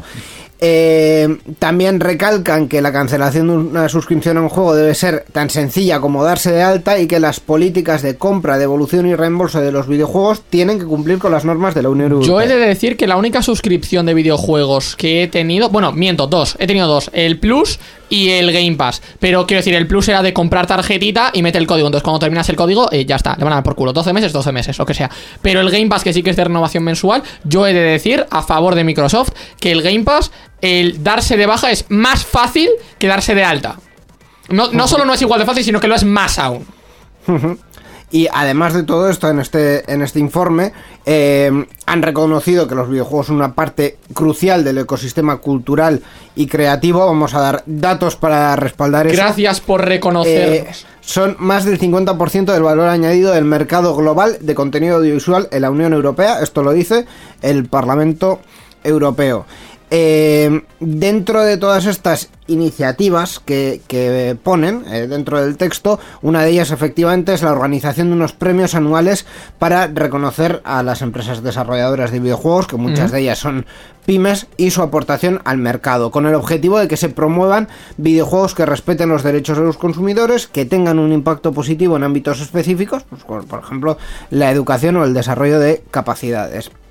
Y también, ya por último, en este texto, que es extensísimo y tiene de todo, Sí, básicamente. se recalca la importancia de los videojuegos Me he en la encargado muy mucho de ello. salud mental, eh, que en momentos como el confinamiento proporcionaron alivio y eh, permitieron interactuar a distancia, que esto, aparte de los videojuegos en concreto, es una de las cuestiones que, que bueno, que, que yo creo Hubo, que, hubo otras cosas, nuestro- compañero, que proporcionaron también alivio durante el confinamiento, pero no explicaremos qué. Y sobre todo en cuanto a los videojuegos que salvaron vidas, y esto sí que es cierto y es muy serio, esto- con esto no hago broma, leí recientemente un chico que explicaba, o una chica que explicaba su caso eh, en inglés, en un tweet en Instagram, de que gracias a, a Black Flag, ¿de acuerdo? Eh, estaba muy agobiado, agobiada, no recuerdo si era chico o chica, pido disculpas, y estaba con pensamientos incluso de suicidio, cosas muy graves. Eh, el juego hizo que se metiera en la historia de tal manera, compartiera esa experiencia con amigos, con amigas. El videojuego eh, antes decía, no es que aísla, cuando no eran épocas de internet, cuando era Ya. tal, decía, no es que la gente no sale, es que la gente tal. Eh, el 90%, 80-90% de mis amigos son gente que he conocido, la mayoría a través de las redes, a través de incluso de redes de consola y demás. Y oye, y es un es una forma maravillosa de conocer gente y compartir eh, experiencias que de otra forma, pues. eh, Correcto. bueno, cabalgar en un dragón creo que sin tomar nada va a ser complicado hoy en día, ¿no? O viajar en el tiempo. Entonces, creo que es una muy buena experiencia y incluso juegos que es- tienen un componente, obviamente, de... de ¿Cómo os diría? De, de agresividad o de lucha y tal. eh, Assassin's Creed tiene un modo de turismo por el Egipto de época y eso es maravilloso, eso es una pasada. Sí, sí, completamente. O sea, a mí realmente me hace mucha ilusión que nos. Que, bueno, que nos. Digo, digo nos como si fuese yo parte de esto. Pero sí, dentro, de, dentro del asunto, que la industria de los videojuegos finalmente se reconozca. Porque sí que es verdad que, sobre todo para la gente boomer, que por desgracia, por desgracia, muchos se quedan con lo que quieren. Y, bueno, gente joven también, pero aún así. Eh, y el periodismo, yo lo siento, pero sí que es verdad que en muchos Espera, casos. espera, que, que va a sentar cátedra él como prensa especializada. El como profesor de videojuegos. Todos, Va a eh, sentar cátedra. yo he visto eh, noticias en televisión y, y en medios de prensa escritos y demás, tanto digitales como, como de papel, eh, que en muchos casos se ha puesto a los videojuegos en una posición muy, muy mala, porque yo lo siento, pero no deja de ser una alternativa de ocio. Eh, entonces. Al, al ocurrir esto, sí que es verdad, se ha puesto a servicios de suscripción, a como Netflix, como, como Disney Plus, me da igual, a servicios de suscripción, pero también de videojuegos, como el Game Pass, a videojuegos, a consolas, se los ha puesto en una tesitura malísima y no se estaba reconociendo que efectivamente, yo lo siento, pero el 50% del contenido audiovisual que se consume son videojuegos. Y eso es más, incluso, que, que televisión y radio juntas en determinados casos.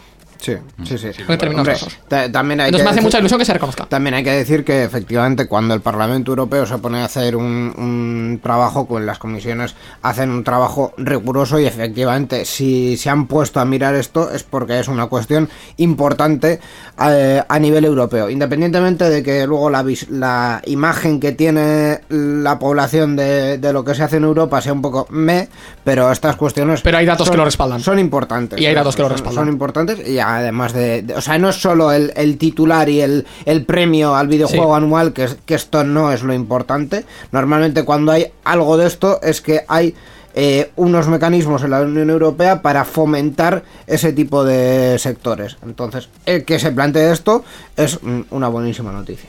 Realmente sí. Eh, Becario, tú que nos No, tienes que comentar. No, nada, estaba pensando que, claro, la imagen esta del, del videojuego como es que es malísimo porque no sé qué, Hmm. yo creo que vino un poco de que al principio, pues cuando empezaron ya en las películas, bueno, en, en casi todas las historias cuando se nos ponía la imagen del friki, era el, el friki, eso, asocial, Ahí que está. con videojuegos, tal, entonces ah, era... eh, Libros pa- eh, para intelectuales, televisión era como, wow, venías del trabajo, he producido todo el día, me merezco un descanso. Pero videojuegos era porque no tenías nada que hacer, porque... Correcto.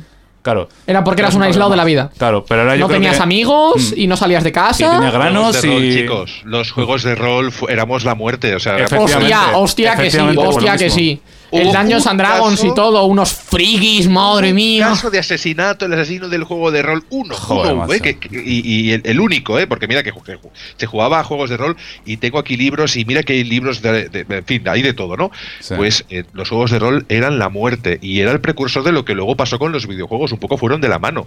Se olvidaron de los juegos de rol porque pasaron como de moda, que aún se siguen jugando, y claro, tú puedes jugar en, en videojuegos a rol. De hecho, tú, eh, eh, pues bueno, eh, te metes en el rol de un personaje y lo vives, incluso te puedes hacer un avatar.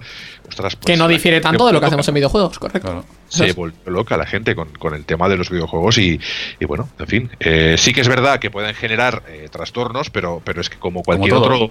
Sí, Como eh, Quijote, que se trastornó, con- se trastornó con libros que eran tan intelectuales, tal. Eso, bueno, aparentemente es así. No, no me he leído el Quijote. No, No lo Pero- conozco, a Quijote no lo llegué a conocer, pero me he dicho que era buena gente. Era- sí parecía majo, sí, en las fotos. Pero esto es así, es decir, cualquier cuestión eh, que asociemos con, con un abuso es perjudicial. O sea, da igual por qué rama vayas, Hmm. porque últimamente también está muy de moda esto de el, el desengancharse y desintoxicarse del móvil. Eh, Hmm. A ver, mm, quiero decir, las, las em- es, es, es que es muy gracioso. Voy a rajar un poco, ¿vale? Venga, va. Aquí viene Íñigo. Let's go. Mi cámara y La rajada. Vamos a bajar un poco. A mí me hace muchísima gracia que las empresas que están financiando campañas, véase, levanta la cabeza a tres media, que está financiando una campaña en concreto Ojo que están, ojo que están dando nombres. para eh, fomentar el uso responsable de las tecnologías y tal, que está muy bien, esa misma empresa te pone todas las noches, durante dos o tres horas, eh, un programa en televisión de un casino online. Eh, y esto no está, no es, no es tontería vin- vincularlo, porque es que mm, una de las mayores, o sea, eh, dentro de las adicciones modernas, una de ellas, Ludopatía. una de ellas eh, es el tema de los móviles y de los videojuegos, pero también es que la ludopatía lo pasa por mucho. Entonces, Sí. un poquito de coherencia. Si vamos a empezar a analizar cuáles son las adicciones que hay y a fomentar campañas en contra de esas adicciones, quitamos esos contenidos y ponemos a la noche pues series antiguas, pero no Un el casino. pingüino. Lo que pasa es O que- un pingüino. O el puto pingüino, di que sí. Entonces, en fin. De verdad. Y aquí hasta aquí la rajada. Y hasta aquí la Muy bien, Esta ha sido la rajada. Por cierto, que estaba llamando una productora importantísima para ficharnos a todos. Sí, ya ha sí. escuchado y, y ya no hay. Da igual, o sea, quiero decir, yo voy a seguir ganando mi sueldo con lo que hago porque la integridad es, es mucho más importante que el dinero. Y porque la prensa especializada de videojuegos cobramos. ¡No se vende! ¡No cobramos se y porque cobramos el doble cada año. Cero por dos sigue siendo cero. Hablar por vosotros, que a mí si me viene con un buen cheque aquí, vamos, lo que haga. No, vale. Vendido, vendido. Pues os voy, os voy a decir que, que me gusta todo esto que están planteando y que estoy a la espera de que den más, más matices sobre esos premios, porque hay muchos matices que me falta de ver. Así que cuando tengamos más datos, no se preocupen que se los traeremos.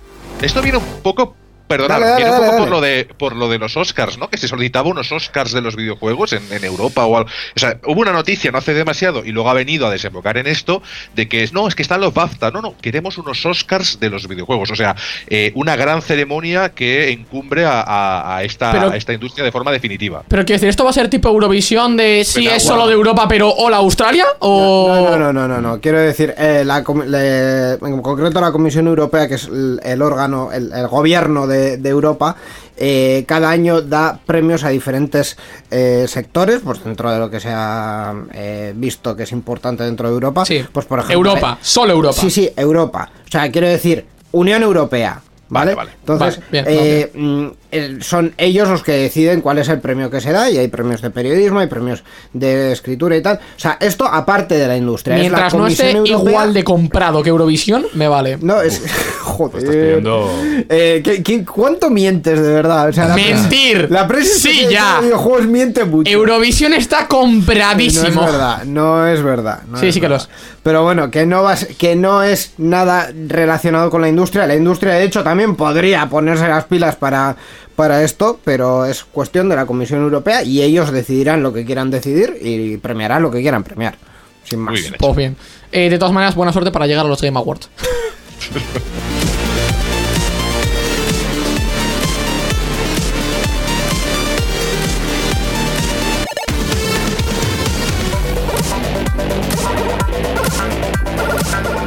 Ha sido gracioso porque justo cuando estaba preparando este guion yo he dicho, ah vaya, noticias sobre eh, PlayStation reduce la producción de PlayStation VR 2 y eh, luego, siguiendo buscando, he encontrado un Sony desmiente que esté planeando reducir la producción de PlayStation VR 2, lo cual está muy bien.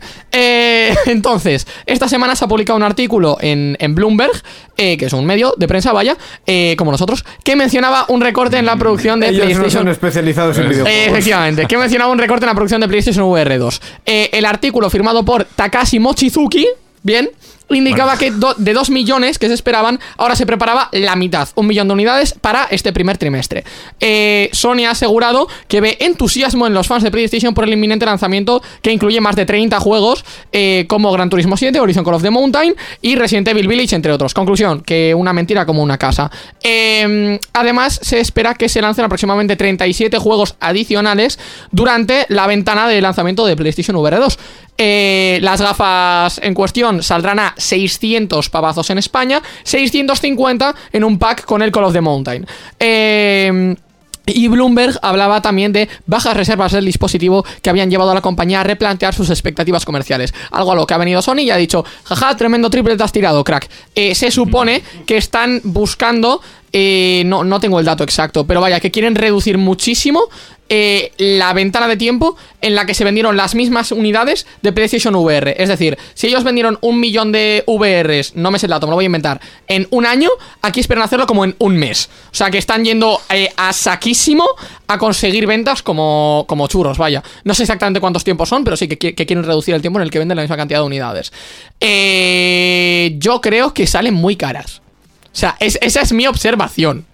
Yo creo que si quieres vender tantísimo, no puedes venderlas tan caras, porque cuestan más que la consola. O sea, nos estamos planteando ya en que para tener la consola y los periféricos, me tengo que gastar ahora mismo del tirón 1050 pavos. O sea, mm, se nos va un poco. Miento, 1150 pavos. Se nos va un poco de la mano. Se nos va un poco de la mano. Xavi.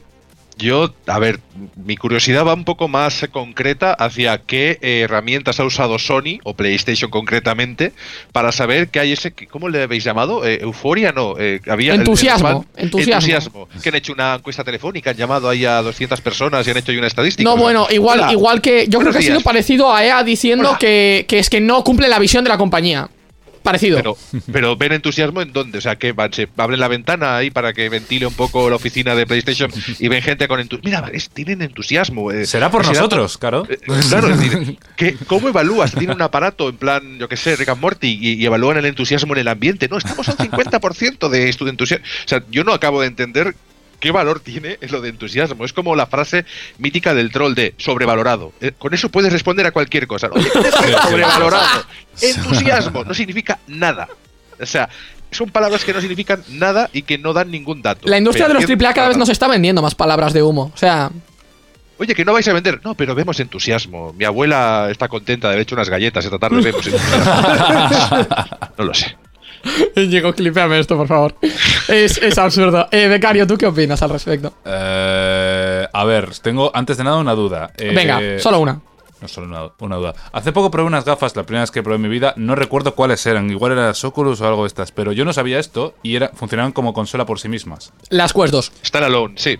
Pues eso, pues esto no va a ser por sí mismo. La, No. la- No, no, no. es La- 100 las euros- VR2 no. 100 euros por un periférico. Las VRs funcionan con la Play 5. Es que es la gracia. Son, son precisamente, esa es la gracia, que tienes las PlayStation VR y las VR2. Las VR son para Play 4, las VR2 son para Play 5. Y ahí se queda. Y ya, joder, pues 600 euros. sí, Y ahí un se queda. poquito pasarse. Teniendo en cuenta que las Quest 2 son va. 300. Con el cable de la VR puedes jugar a la combo un poco. que- Claro, ¡Qué, qué bien! Ahí está el entusiasmo. Eso es. Vamos a hacer ejercicio. Muy bien, chicos. Es que Eh, eso de estar con un cable enganchado ahí no es como. Bienvenidos al eh. Ring Fit Adventure, pero analógico. Es verdad, claro, además va a haber un cable. Claro, porque yo estuve Claro, jugando sí, con sí, las sí, gafas estas. la- sí, las cuestas que yo creo eran, sí. Y eran inalámbricos y digo, menos mal, porque estaba dando unos manotazos yo que, que digo, me voy a matar a alguien Sí, sí, sí. y me voy a matar a mí mismo. Y si me das un cable, o sea, Sí, correcto. Vas a Joder. matar a alguien, pero con razón. S- yo ya a mí Pero por ahogamiento, mismo. aproximadamente. Exacto, te puedes dar un giro ahí en el cable y. 4D. ¡Qué inversivo! Estás ahí ahogándote. Qué buena sensación. Joder. Esto es impresionante. Esto es absurdo. No, y además eh, eh, la, la última línea de aquí, los apuntes que tenemos, que me encanta porque empieza diciendo eh, bajas reservas de dispositivo. O sea, eh, acabamos de. Estamos recuperando la Play 5, ya volvemos con el siguiente producto y también hay bajas reservas. O sea, A ver, quiero decir, está sacando unas gafas VR literalmente de cable a 600 pavos. pues ¿Qué eso, esperas? o sea, vaya hostia. Quiero decir, cuando es, es igual que cuando es igual que cuando vino este Sony y dijo, nah, no vamos a subir. Ah, no miento. Cuando vino Microsoft y dijo, nah, no vamos a subir frente a PlayStation, no vamos a subir el precio de nuestra consola. Also, dos meses más tarde, el mismo pibe que lo había dicho, no podemos mantener estos precios para siempre. O sea, ¿Se lo piensas bien? es, es- Ah. es que es absurdo. O sea, últimamente están haciendo con nosotros lo que quieren las, las AAAs. Pero, pero bueno, aquí, aquí estamos. O sea, Aquí el problema viene a ser que, que si la gente no tiene Play 5, ¿cómo va a tener VR2? Correcto. Claro, es decir, si Correcto. ¿cómo, cómo voy a pagar? No sé, es que es que si no tengo la donde ha de funcionar, ¿cómo voy a comprarme una rueda si no tengo coche? O sea, yo que sé, coge, coge a tu pez y ponlo a invertir en bolsa. Claro, es decir, ¿qué, qué hago? Si, si ya no, no hay Play 5, la quiero reservar. Además, en, en Amazon, no sé si, bueno, si vais a patrocinar esto, yo no soy del programa, lo podéis patrocinar, ¿eh? Gaming Room, maravilloso. Pero si en Amazon tú miras, incluso hay anuncios que ponen, no, el precio original de la Play 5 eran 800 euros. Ese, ese anuncio lo he visto yo en, en- en prensa no especializada, pero generalista. Le ponía, no, últimas eh, unidades al precio original, que eran 700 euros, la consola sin, sin juegos, o sea, estafa total. Y luego si vas a Amazon y buscas un poquito más abajo, pone al precio original, por 500 o 550 porque subió. 550 y- ahora, sí. Sí, y está, eh, pone eh, lista de espera. O sea, tú te- ahí haces es. clic y cuando hay disponibilidad te avisan. Pero si la quieres ya, por el, con el ansia viva, sí que puedes, claro, y si te vas a una tienda de segunda mano, por 600, creo, o 650 la tienes. Eh, claro, esto es relativizar las cosas. Si tú ahora te vendes, eh, yo qué sé, un par de juegos, tal, tal, y, y esa diferencia de precio un poquito más cara de segunda mano la pillas, pues tampoco es tan caro, pero es que, es que en fin, que es una consola que no puedes conseguir eh, a precio normal, que te lo venden con packs que tampoco tiene sentido, y un periférico que te cuesta más que la consola. Sí, Tampoco- ahora, ahora cada vez más es, es más viable encontrar la Play 5 como tal sola, pero, pero aún así que sí que sigue siendo, sigue siendo muy complicado. Eh, pero que si no, si quieres te recuerdo cuando salieron las gráficas de serie 30 de Nvidia y se agotaron en eh, menos tiempo de, no sé, o sea, se agotaron en milisegundos y luego veías a gente vendiendo 15 gráficas por eBay, 15, 30, 80 a 3.000 euros, fácilmente. Yo, yo he visto 30, 90 a 10.000 euros eh, en eBay. 10.000 pavos por una gráfica. O sea, que ahora mismo estará 1200, creo que está. Creo que es su precio original de salida, más o menos. Eh, absurdo, completamente absurdo. No tiene ningún tipo de sentido. Pero bueno, con esto vamos a cerrar el apartado de noticias, vamos a pasar horas rápidas, vamos a despedirte aquí, Xavi. Eh, gracias por habernos acompañado en este programa. Esperamos tenerte en un futuro también para, para comentar más cosas, porque nos has dejado unos chistes muy bonitos, muy guapos, la verdad. Así, cali- No calidad marca de la casa. Ha sido así porque sí. Ahí está, marca de la casa.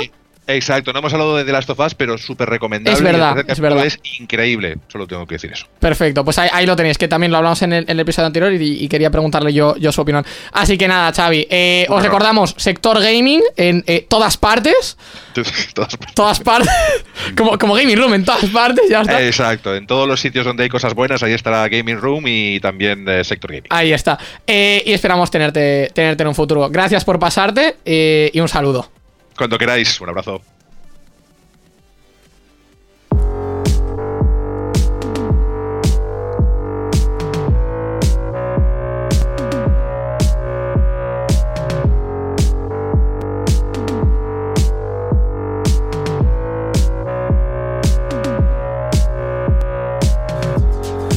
Pues vamos ya con las noticias rápidas y comenzamos hablando de que, uh, la atracción de Mario Kart en Super Nintendo World, en el Parque Universal Studios de Hollywood, eh, va a tener restricciones de peso.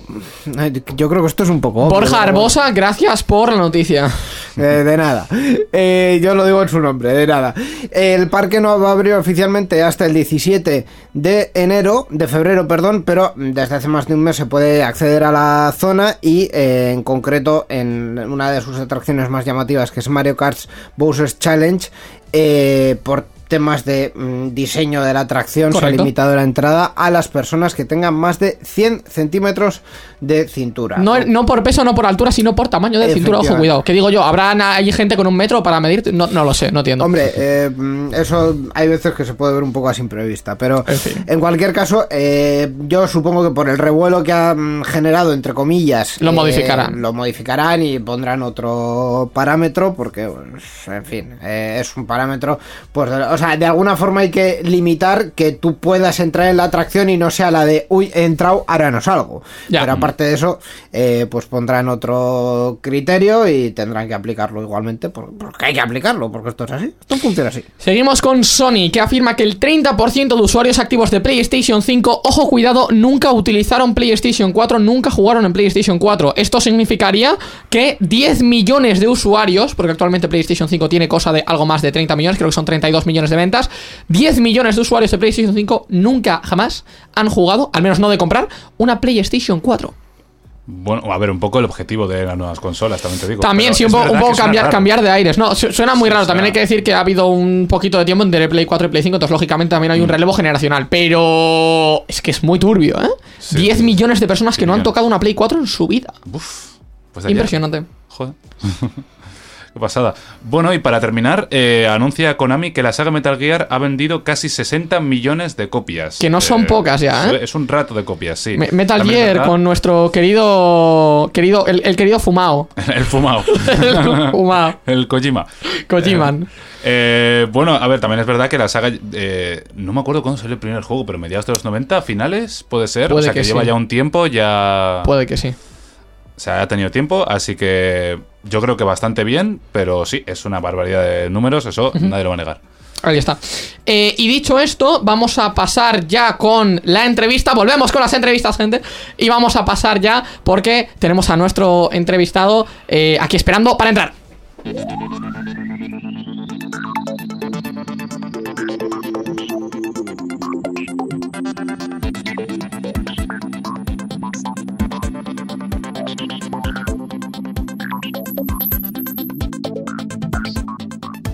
Y efectivamente, como comentábamos, volvemos a retomar las entrevistas en Gaming Room. Y qué mejor manera de hacerlo que trayendo a alguien que ya conocéis si habéis seguido este podcast un tiempo. Eh, y que hace escasos días, un par de semanitas creo que fue, nos lo confirmará ahora él, eh, lanzó su juego. Se trata de José Luis, de The Not So Great Team, que viene a hablarnos de su juego, Aurora's Journey and the Pitiful Lucky, que de hecho estuvimos jugando en Steam hace poco, os dejamos el link en la descripción. Buenas tardes. Buenas, ¿qué tal? Buenas tardes, José Luis, ¿cómo andamos? ¿Qué, qué, qué se siente al volver aquí? Pues bien, bien. Es como un año y pico hace ya. Aproximadamente. Hace Episodio, tiempo, ¿eh? episodio 33, comentaba Íñigo antes, sí. O sea, estamos en el 60 ahora, ha pasado, ha pasado algo de tiempo. sí, sí, señor, sí. Pero bien, bien. Encantado de veros de nuevo.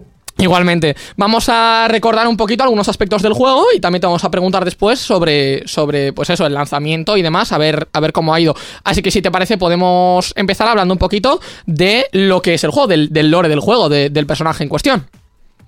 Claro, si queréis os, os- os cuento un poquito. A ver, Ah, el juego en sí es, ah, trata de la historia de Aurora, una chica de 19 años que en 1927 sale de viaje junto con, con el lacayo, que es su, su compañero, su fiel compañero robótico, a, a buscar a su padre que desapareció cuatro años antes. Y bueno, el viaje representa un, el juego representa un viaje de Aurora por cinco regiones muy diferentes. Y bueno, tiene elementos de aventura, tiene elementos de run and gun, de shooter, tiene minijuegos, tiene. Bueno, es un- la verdad es que es una mezcla de géneros un poco extraña para alguna gente, pero, pero tiene su gracia y yo creo que, que más o menos funciona bien. Correcto, estamos viendo en pantalla el, el tráiler del juego en cuestión y justo me he dado cuenta ahora, o sea, me, ha- me ha costado darme cuenta, pero me he dado cuenta ahora de que, spoiler, la imagen que tienes detrás no es tu casa, es la casa de Aurora. Efectivamente, si me pongo así, parece que, parece que escribo. Bueno, al revés. Ahí está. Escribiendo que, por cierto, eh, nosotros estuvimos también escribiendo, ¿verdad, Íñigo?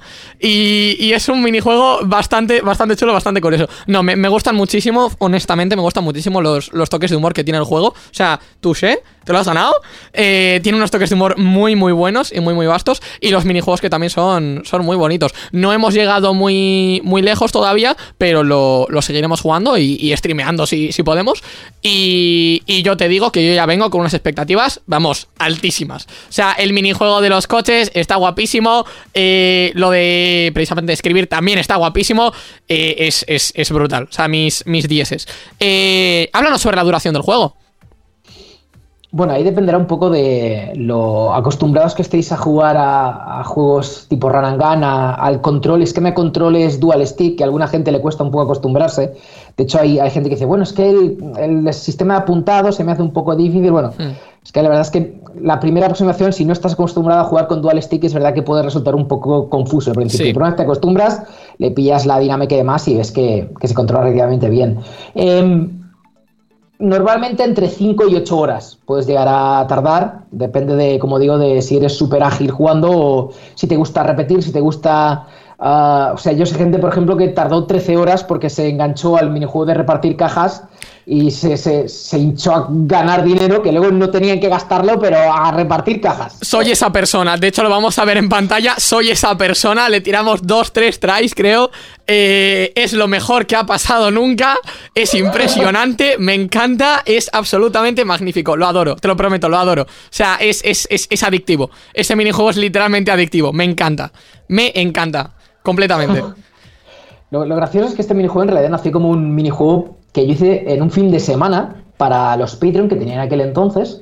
Y el juego lo hice en un. era un juego independiente protagonizado por Rachmaninoff. Conducía Rachmaninoff el coche y le daba collejas al lacayo.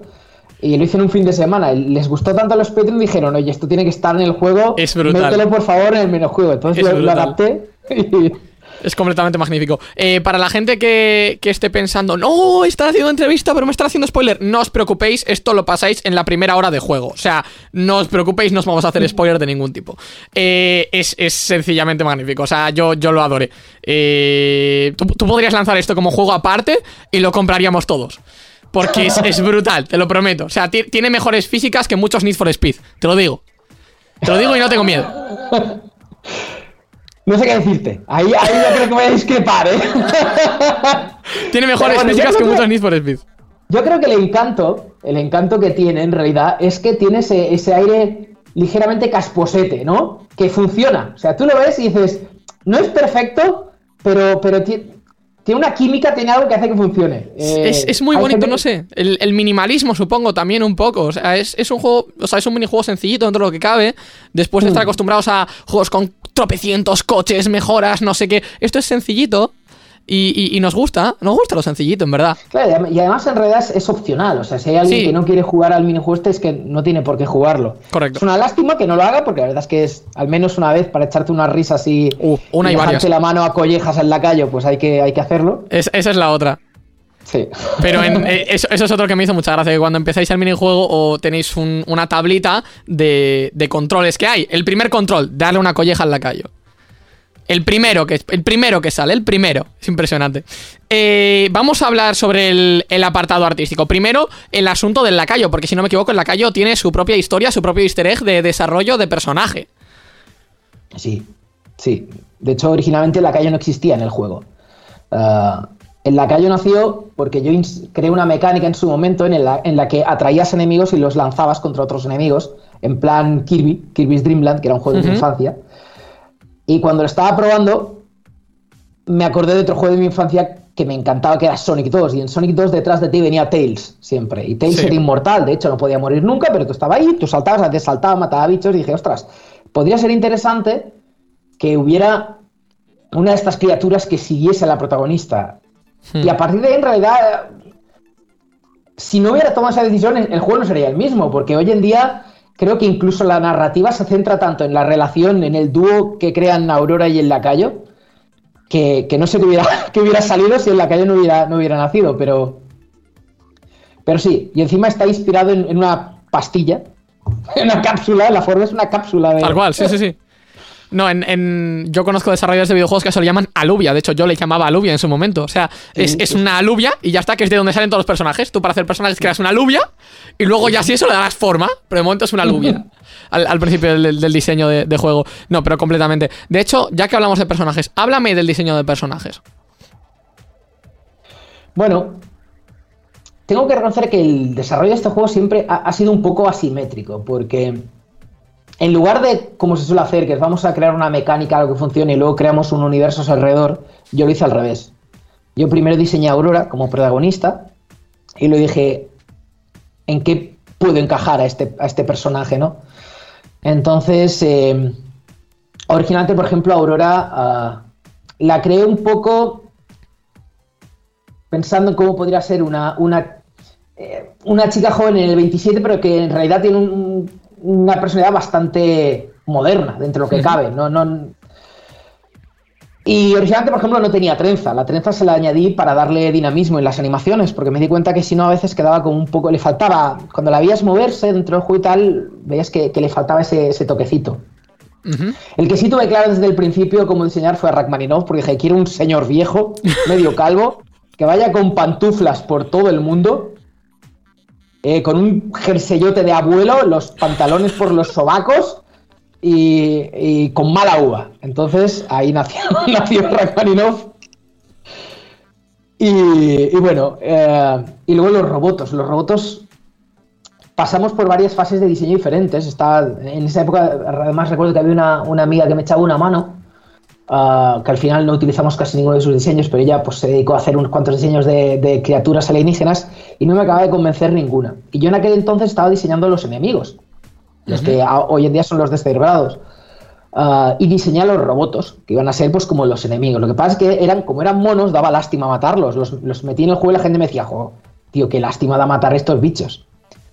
Entonces dije, oye, pues vamos a hacer una cosa, vamos a hacer que los robots sean los alienígenas que llegan a la Tierra y creamos una versión zombie, entre comillas, ah, de, los, de los robots, que es lo que acabaron siendo los descerebrados. Pues tienen un ojo así todo hinchado, otro que tiene el brazo pues más bajo que el otro. Aún así hay gente que me dice, los descerebrados son muy monos, me da lástima matarlos. Digo, ya no sé qué tengo que hacerles para que, para que nos dé apuro. No sé, sí, pero, pero, pero completamente. Eh, estoy, estoy, estoy de acuerdo, absolutamente. O sea, a mí los descerebrados, honestamente, a mí me gusta matarlos. Y más aún cuando pillas habilidades de, hola, mi pistola se convierte en escopeta y, Sí. y destrozo. O sea, como una casa. Es, es- es brutal. Es, es muy satisfactorio. Estamos viendo en pantalla cómo, cómo, cómo estaba yo ahí intentando cargarme a todo y haciendo pruebas también. Eh, más cositas a comentar, precisamente, ya, ya que lo estamos viendo, te, te pregunto acerca de, del arma, del Copérnico. ¿Cómo llegaste a la idea de, bueno, vamos a hacer una cosa de este calibre? Pues originalmente Aurora, lo creas o no, iba con un palo. Bueno, no era un palo, era un telescopio viejo roto. Iba pegando tortazos, iba pegando joyas con el telescopio.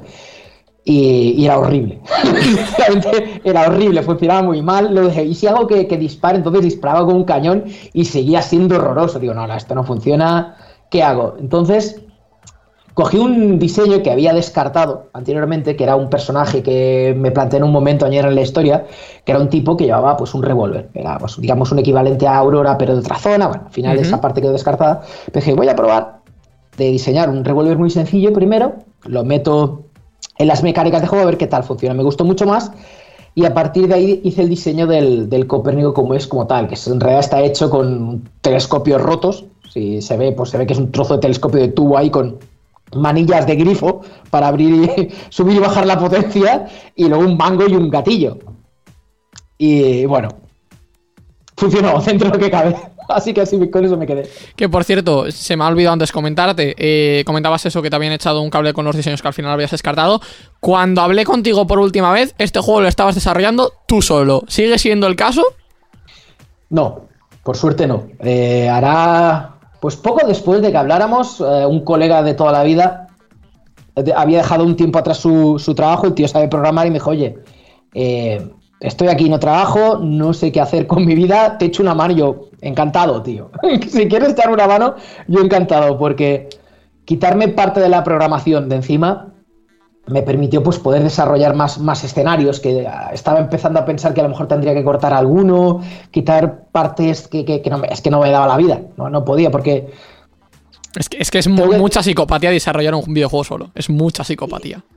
hay gente que los hace solos y, y aprende a, a hacerlos a una escala adecuada. Yo es que se me fue la pinza, hice un juego de... O sea, era un juego de más de 5 horas, o sea... No, no sé qué me pasó por la cabeza. Que claro, para, para un estudio independiente es inviable. A ver, depende mucho de la- de- del equipo que tengas. Eh, la diferencia de una persona a dos es abismal. Abismal. O sea, no, no te lo puedes ni imaginar. Sí, claro, a fin de cuentas eh, no es- deja de ser el doble. Eh, Es que en realidad es más del doble, porque cuando te bloqueas, por ejemplo, la otra persona te puede echar un cable. Ah, cuando se bloquea el otro, tú le puedes echar un cable. Entonces no existen esos momentos de, de bloqueo máximo, de, de no sé qué hacer con mi vida. Entonces ah, hay mucha diferencia trabajar una persona a dos. Y luego ya imagínate un equipo de cinco o seis personas. Si se, si se coordinan bien y demás. También es verdad que esto es un primer desarrollo Hmm. y he pagado el, muchas veces el, el, bueno, pues, el, el pato de ser un nuevo. Me he equivocado muchas veces. Supongo que eso es inevitable, es un proceso de aprendizaje continuo. Incluso la gente que lleva muchos años sigue aprendiendo, pero Hmm. cuando es tu primer título, ah, pues te equivocas, es inevitable. Te, te vas a equivocar, hay que asumirlo, hay que aceptarlo y hay que aprender de ello y seguir avanzando, corregirlo. Y entonces, claro, ahora me dices, oye, vuelve a hacer Aurora. Ahora lo haría, en vez de en tres años y pico que tardé en total, pues lo haría en, en un año y pico y seguramente sería mejor juego. Pero claro, no podría hacer esto si no hubiera pasado por todo el camino que he hecho hasta ahora. Correcto, la experiencia. La experiencia es lo Claro. que cuenta. Ahí está. Eh, háblame sobre los minijuegos de- del juego, porque nosotros hasta ahora hemos podido experimentar dos, que son el cochecito y escribir relatos, pero creo que hay más. A ver, hay uno más. Hay uno más que originalmente. De hecho, originalmente creé cuatro minijuegos ah, que iban a representar trabajos a tiempo parcial. Dos de ellos los quité porque no funcionaban de forma. ah, bueno, uno de ellos lo quité porque no funcionaba de forma reiterativa, lo hacías un par de veces y decías, bueno, esto no quiero volver a hacerlo. No estaba mal, pero como experiencia individual. Entonces, el minijuego lo que hice fue integrarlo por historia. Mm. Integrar por historia, funciona bien, por historia. Le da, le da un, un pequeño soplo de aire fresco cuando está de mira, qué curioso. Y el último eh, se quedó fuera por, porque no, no podía encajarlo de ninguna manera. Me dio un poco de lástima porque era un juego que me, me hacía bastante gracia. Pero bueno, eh, lo, rescataré quizá en un futuro título. Era un juego en el que Aurora eh, trabajaba de canguro para un crío que empezaba a correr por ahí. Tenías que atrapar al niño tirándole pieles de plátano. Era en primera persona, o sea, era un videojuego en primera persona. Era un desfase brutal porque el niño se pegaba unas leches por el suelo.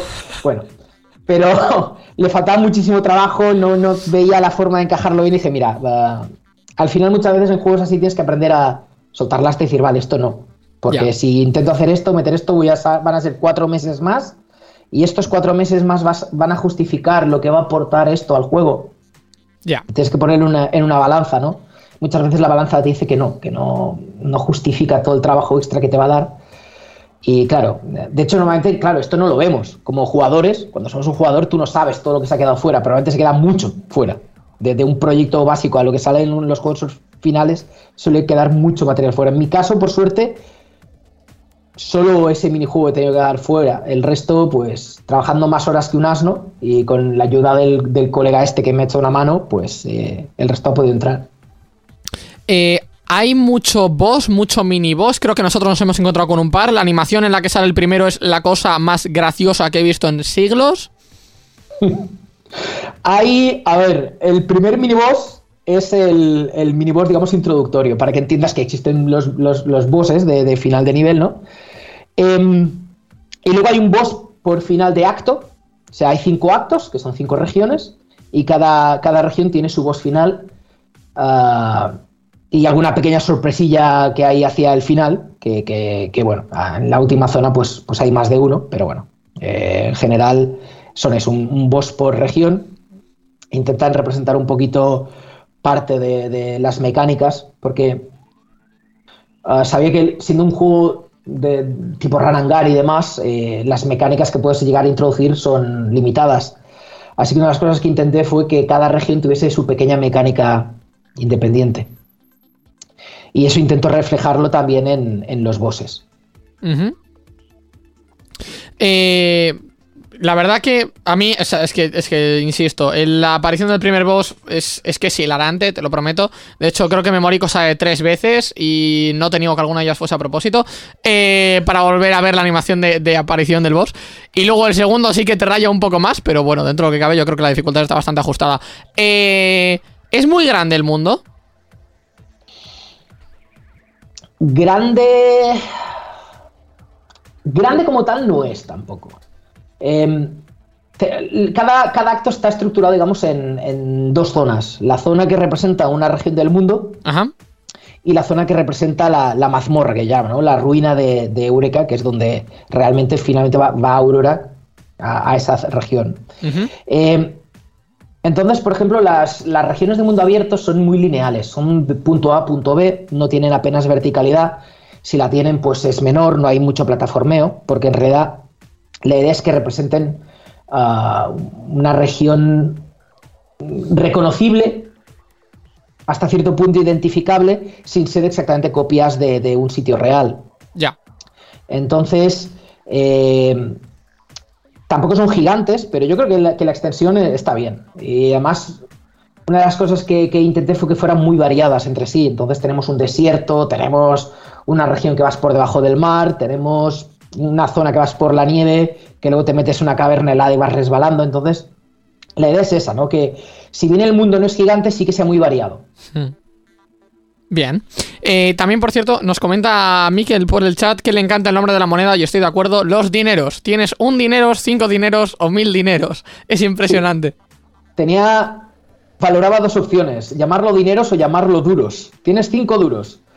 Pero sí, pero quiero no, decir, no. cinco duros tiene sentido, pero cinco dineros no, así que es más gracioso. Claro, además es que pensé, si pongo 25 duros, los que somos de, de mi quinta, que, que crecimos con las pesetas, no, nos iba a sonar raro, se nos iba a hacer raro, porque 25 duros es lo que metías en la, en la recreativa para jugar al Street Fighter 2. Entonces, No, pero, pero está bien. Está, o sea, a mí, a mí me, me encantó cuando lo vi porque dije, a lo mejor es cosa de que lo han hecho raro, en plan, la, la primera aparición. No, no, no, es que es así. no. Se llama se llaman dineros, sí señor. Tal cual. Sí. Eh, ¿Qué acogida ha tenido por parte del público el juego? Bueno, pues como con todos los indies, eh, hay gente que le ha encantado, hay gente que le ha gustado menos y hay gente que lo ha aborrecido. Es, es inevitable, supongo, ¿no? Eh, en general creo que la respuesta es buena. A nivel de ventas, que pues como suele pasar con los indie, eh, es un poco lotería, ¿no? Porque ya sabemos cómo funciona el mercado de los videojuegos en general, no de los indie solo. Hay unos pocos juegos que se reparten el 90% de las ventas de todos los juegos y el 10% se reparte en el 90% del resto de juegos. Ya.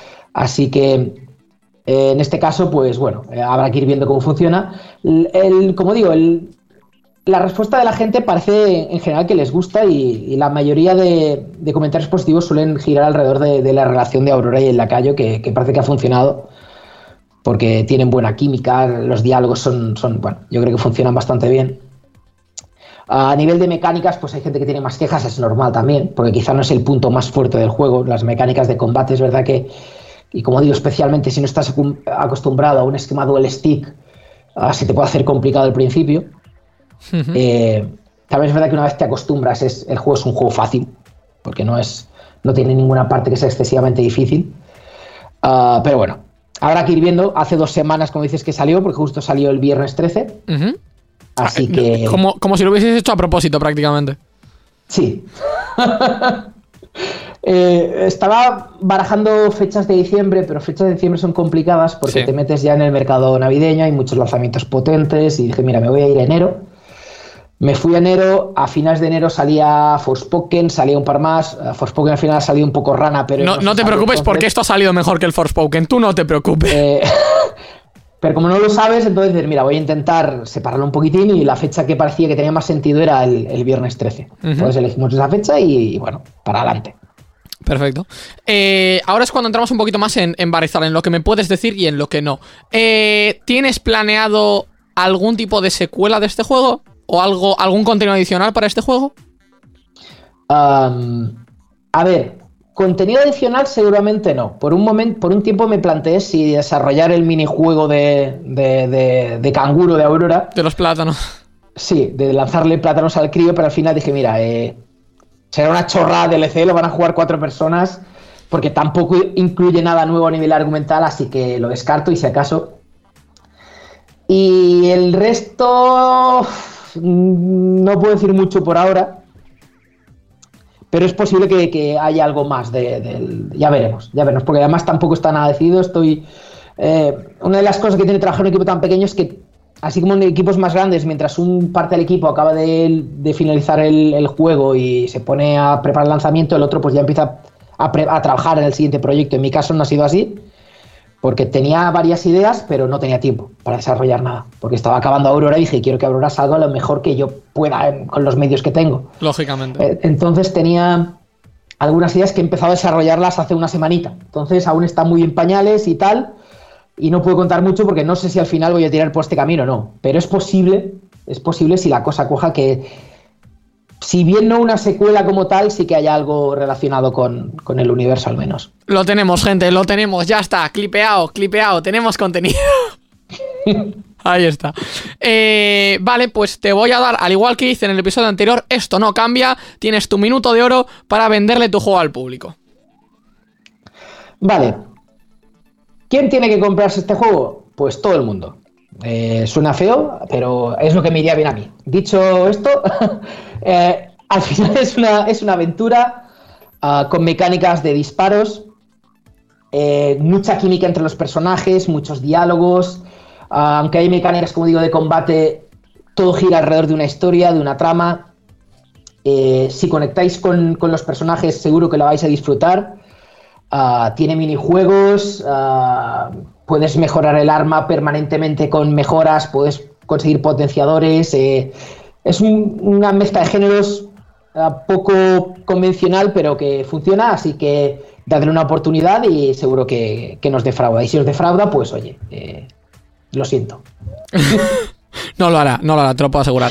Pues para terminar, vamos a recordarle a los oyentes: Aurora's Journey and the Pitiful Lucky, tú me corriges si digo algo mal, José Luis, ya disponible para Steam, PlayStation 4 y PlayStation 5 también. Ha- Hasta ahí todo bien. Todo bien. Todo bien. Pues nada, muchísimas gracias por estar hoy con nosotros, José Luis, y esperamos tenerte de vuelta muy pronto con un futuro lanzamiento o con lo que sea. Me da igual, pero esperamos tenerte de vuelta. Gracias, como siempre un placer, ya lo sabéis, y para lo que me queráis, ya sabéis dónde estoy.